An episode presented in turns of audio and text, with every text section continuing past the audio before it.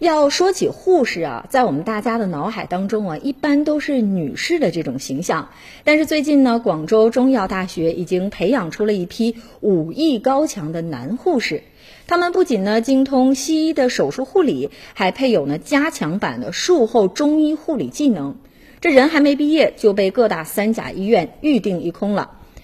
呃，王玉珏呢，就是其中的一名啊，他是真正的千禧一代，出生于两千年，是广东的茂名人。作为一名男生，他在填报第一志愿的时候呢，就选择了护理专业。他就说了，因为家里啊有男性亲戚从事这个护理方面的工作，听说这个专业啊未来的就业前景是很不错的。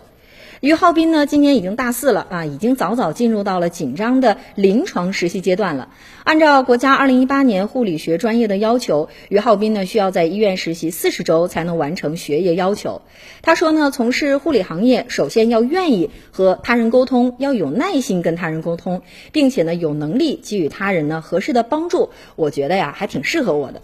其实呢，护士不仅仅需要在手术过程当中呢来帮助医生，而且呢需要在术后进行清点医疗器械呀、转移病人啊、监测病人生命体征等等这样的工作。这对于护理人员的体能精力都是莫大的考验。因此呢，在各大医院的手术室当中，男护士的比例啊，较其他科室而言呢会更高一些。那相对于女生的信心，男护士呢在体力方面确实更占有优势。据统计呢，广州中医药大学护理学专业的本科毕业生首次就业的平均的月薪大概在七千块钱左右。但是呢，根据不同的科室和职别，毕业两年之后啊，有的毕业生呢可能会破万元，十年之后呢更有可能成为主管护士。